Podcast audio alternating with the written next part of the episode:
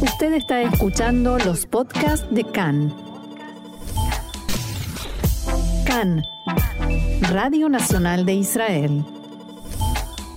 Hoy se cumple justo un año de la jura del llamado Gobierno del Cambio, la coalición del primer ministro Naftali Bennett, el primer ministro alterno y ministro de Relaciones Exteriores Yair Lapid, formada por ocho partidos: Yeshatid, Yamina, Cajol Labán, Israel Beiteinu, Tikva Hadashah, Abodá, Meretz y Ram, que no forma parte del gobierno, pero sí de la coalición.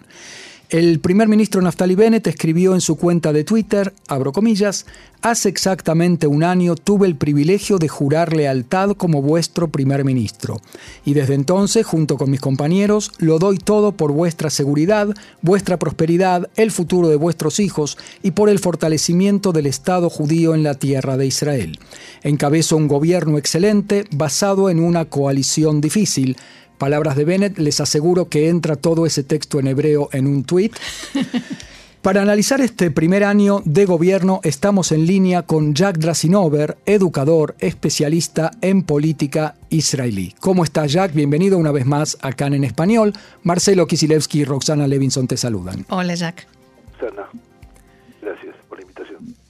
Jack, eh, te, hemos convocado hoy eh, para que nos ayudes con este análisis, evaluación del primer año, eh, que bueno, quizás sea el, primero y último y único del gobierno de Bennett y Lapid, pero hacia atrás, ¿cómo, cómo evaluamos y cómo calificamos este gobierno? Este gobierno tomó en consideración aunque a veces quizás no le puso mucha atención, el hecho que los ocho partidos tendrían que hacer una renuncia ideológica muy profunda y no tomó en cuenta la protesta o la exigencia de las bases. Eh, quizás lo que logró de alguna manera eh, consolidarlos fue el simple hecho de intentar de, derrocar a Netanyahu eh, de su largo periodo. el problema es que llegamos prácticamente a la etapa en la que existe una serie de obstáculos. Eh, nadie puede dejar de, tomar en consideración el gran logro de este gobierno que fue la aprobación de presupuesto, que en tres años el gobierno anterior no lo hizo.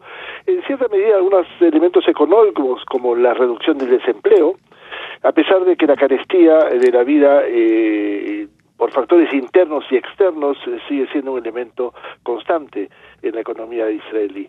Pero eh, creo que fuera de eso lo que nos eh, llama en este momento la atención es quizás el hecho de que los partidos se despiertan un poco de ese largo sueño del año de gobierno e intentan entender que las próximas elecciones se acercan, aún sin que se pueda saber cuándo.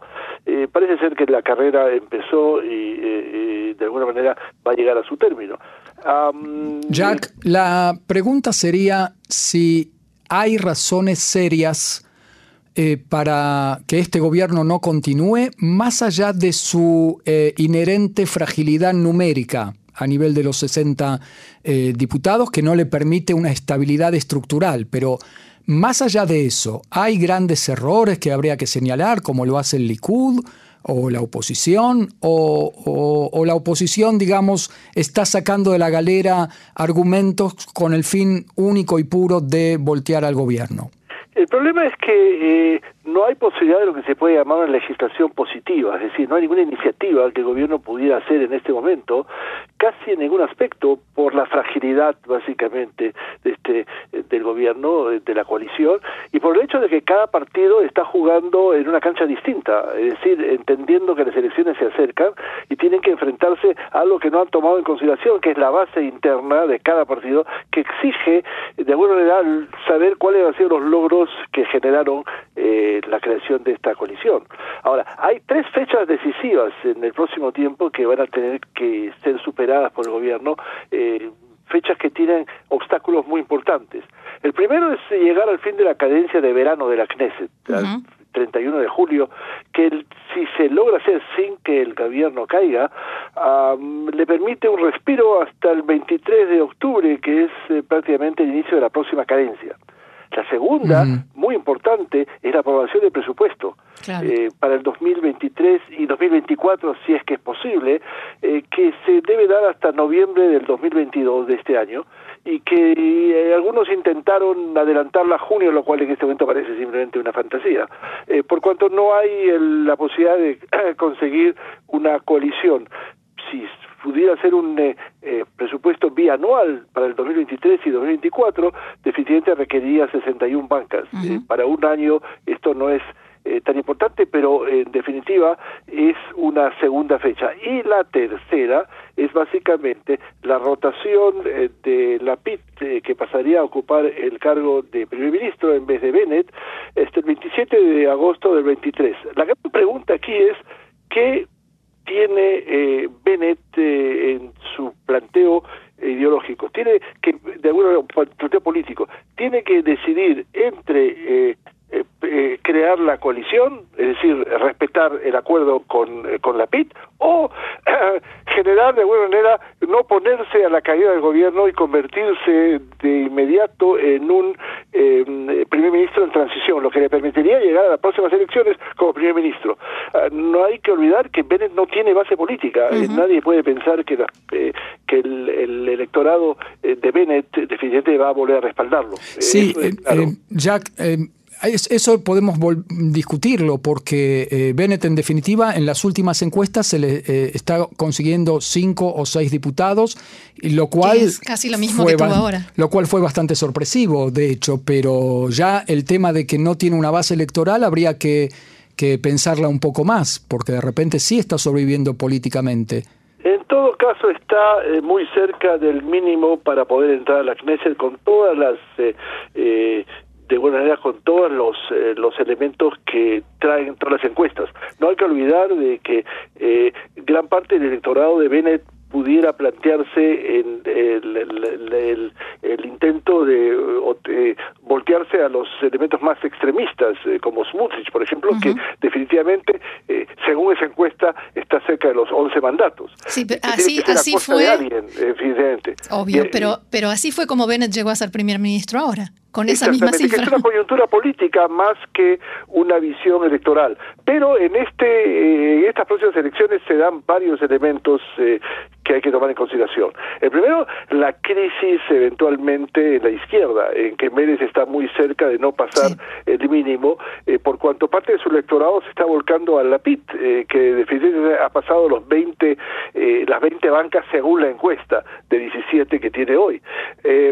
Yo todavía pienso de que los elementos eh, que se que refuerzan la posibilidad de que Bennett llegue a la Knesset hay que tomarlos con cierta con cierto cuidado. Eh, la posibilidad de que su orientación sea al electorado de centro es la única posibilidad de que pudiera buscar algún tipo de coyuntura política, especialmente si logra hacer una coalición, por ejemplo, eh, con Que también está en la cuerda floja, eh, o con Gantz, eh, que también es una posibilidad que a pesar de que se ha reforzado, es posible que pudiera considerar una integración, una agrupación política un poco más grande. Ahora, Jack, quiero volver al tema de la evaluación y de mirar un poco hacia atrás. Eh, ¿Y qué te parece? Mm, se habló durante todo este tiempo y es un, es un hecho que cuando se toma una decisión que, eh, digamos, está en línea con la ideología de los partidos que forman la coalición eh, del lado derecho, digamos, del lado de la derecha, los partidos de izquierda, como se suele decir, tragan sapos y digamos, tienen que votar leyes o propuestas que no son acordes a su ideología. ¿Quién ha tragado más sapos en este gobierno? Porque quejarse se quejan todos, pero digamos, ¿el gobierno ha tendido más hacia la derecha o hacia la izquierda? Hay que diferenciar entre la dirigencia política y la base política. Eh, la base política entendió tanto en RAN como en Mérez que son creo yo, los más afectados eh, por la evaluación que tú haces, eh, eh, que de alguna manera lo que ellos están interesados es en la permanencia del gobierno, porque saben que la alternativa es inmediatamente la posibilidad de que Netanyahu vuelva al poder. Pero la base política está bastante descontenta y puede manifestarse en un cambio radical de electorado. Por ejemplo, el hecho de que parte del sector de Meretz parece ser, se orienta a la posibilidad de votar por la PIT en este momento, eh, de cualquier manera si las elecciones fueran hoy. creo que eh, en, el RAM eh, la posibilidad de entender que su enemigo político más grande es la lista unificada, que probablemente se reforzaría con una elección, es lo que llaman básicamente a esta perspectiva como una problemática. Hay que entender que los partidos de derecha tienen hoy día una opción, la opción está en formar un gobierno de derecha con Netanyahu, parte de ellos por lo menos. Eh, creo que el ejemplo más claro es el de Orbach, el, eh, ah, el miembro del partido de Bennett, que en definitiva habla claramente de esa alternativa y se habla en forma abierta de la posibilidad de que pudiera flirtear con, con el Likud para poder integrarse de él. tienen otra carta. Los partidos de izquierda no tienen ninguna carta en la mano fuera de seguir manteniendo la coalición porque si yo logro evaluar qué pasaría en una elección, con todos los riesgos que tiene un pronóstico, eh, las únicas personas que parecen ganar de esta elección es Netanyahu, aunque ningún cálculo lleva a la primera a tener el cargo de primer ministro porque no llega a 61 bancas. Como ya lo hemos visto cuatro eh, veces. Varias veces. Y por supuesto, eh, eventualmente Gantz que mantendría su, su caudal electoral y quizás lo aumentaría un poco. El resto de partidos o están en el mismo nivel y eso incluye la ortodoxia o eh, se verían reducidos con varios partidos que están en la cuerda floja, lo cual que significa pasar o no pasar el límite eh, eh, mínimo requerido de la Knesset, y esto es Meretz, y es posiblemente RAM, y eventualmente Tikva allá de SAR, eh, creo que esta perspectiva. Ahora, hay que entender de que el problema de este gobierno es la cantidad de, de eh, focos de insurrección que tiene internamente, si no requiere oposición, la oposición está interna, eh, como es el candidato Shikli que fue eh, nombrado o, definido como desertor eh, por parte de Benedict que sigue intentando llegar a la Corte de Justicia, Edith Silva que fue coordinadora de la coalición, que actúa casi como una opositora, es Orbach que amenaza todo el tiempo y exige de, de Bennett cosas que Bennett no puede cumplir, como reformar totalmente la composición de la coalición. O ayer Chaquet, que en forma silenciosa tiene una serie de contactos con el Likud eh, para la posibilidad de integrar un gobierno más amplio con Netanyahu. Creo que hay un veto familiar en el caso de Netanyahu que impide que esto se concrete. Pero también Mérez, el caso de Gaida Rinawi Zahavi, que fue una Zoabi, que fue una, una elección un poco extraña por parte del ministro de Salud Horowitz eh, eh, y que se opone a la ley que de alguna manera el decreto de ley que eh, implica que los habitantes de los territorios van a seguir este, mantenidos de la ley israelí. Ah, y lo ha dicho que va a seguir votando en contra. Eh, y creo que esto es una perspectiva que puede generar en los partidos para las próximas elecciones tratar de revisar bien quiénes son los candidatos. Lo mismo en el caso de Ram eh, que también tiene dos o tres eh, focos eh, de insurrección problemáticos, incluyendo la, la renuncia básicamente de, Más en Ana y Arabín y Amarín, que es el sexto en la, en la lista. volviendo un poco a este espíritu de balance, yo quiero tu mirada sobre lo siguiente. Los que acusan al experimento, como lo llaman, de haber fracasado, de hacer un gobierno de izquierda, derecha, judíos y árabes, dicen que este gobierno no es suficientemente judío, no es suficientemente nacional y que no propende a los intereses del pueblo, etc. Los que dicen que sí ha funcionado, hablan de que, bueno, no está funcionando por un tema de eh, inestabilidad inherente, de números y de algunos diputados que son como cuerpos extraños y que hacen estas revueltas que vos eh, pasaste revista. Em, y sin embargo, hay algunos que dicen que sí, que tiene éxito.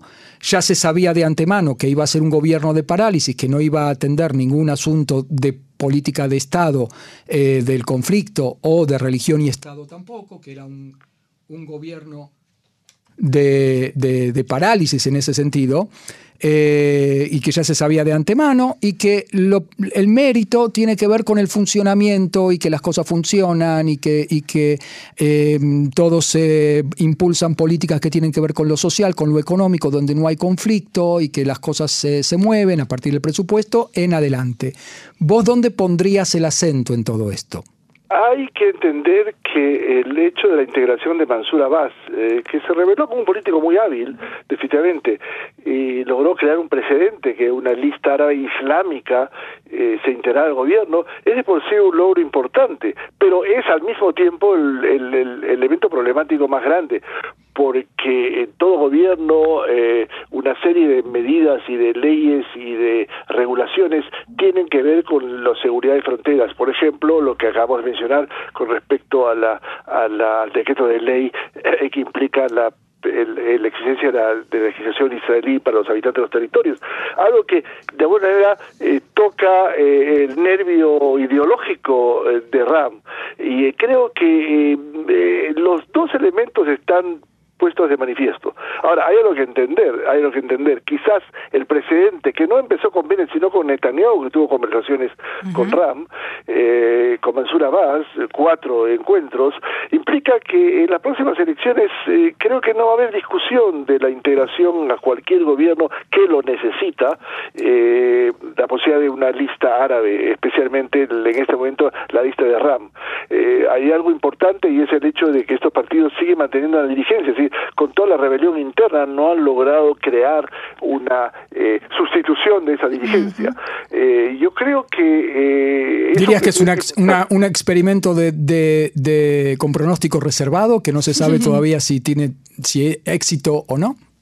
No, yo creo que eh, es importante el hecho de la existencia eh, o la integración de la población árabe eh, en, los gobiernos, en este gobierno, y puede ser un precedente para más adelante. El problema es de que tiene que estar basado en la falta de trato de temas de seguridad y frontera, porque eso definitivamente explotaría la, la, la, coalición, la coalición y echaría abajo el gobierno. Y la pregunta es cuánto tiempo puede un gobierno no tomar en consideración eh, ninguna acción con respecto a la al seguridad de frontera, bien si es intento de una eh, de un acuerdo de paz que en este momento parece absolutamente imaginario o inclusive una acción militar que no se ha dado por el momento, pero que si pudiera darse pudiera generar una crisis interna muy grande en la coalición. Yo dudo mucho que una coalición pudiera mantenerse en la forma en que se mantiene si es que hubiera o una acción militar o un proceso de iniciativa eh, de acuerdo con los palestinos. Por eso este tema está puesto debajo de la alfombra y no es tocado. Muy bien. Jack Drasinover, docente y experto en política israelí, te agradecemos muchísimo y vamos a buscar algún otro tema, alguna cuestión política que pueda llegar a suceder aquí en Israel en los próximos... No va a ser muy difícil, ¿no? no, no, para volver a comunicarnos. Gracias y hasta Muchas gracias, por invitarme. Shalom. Shalom.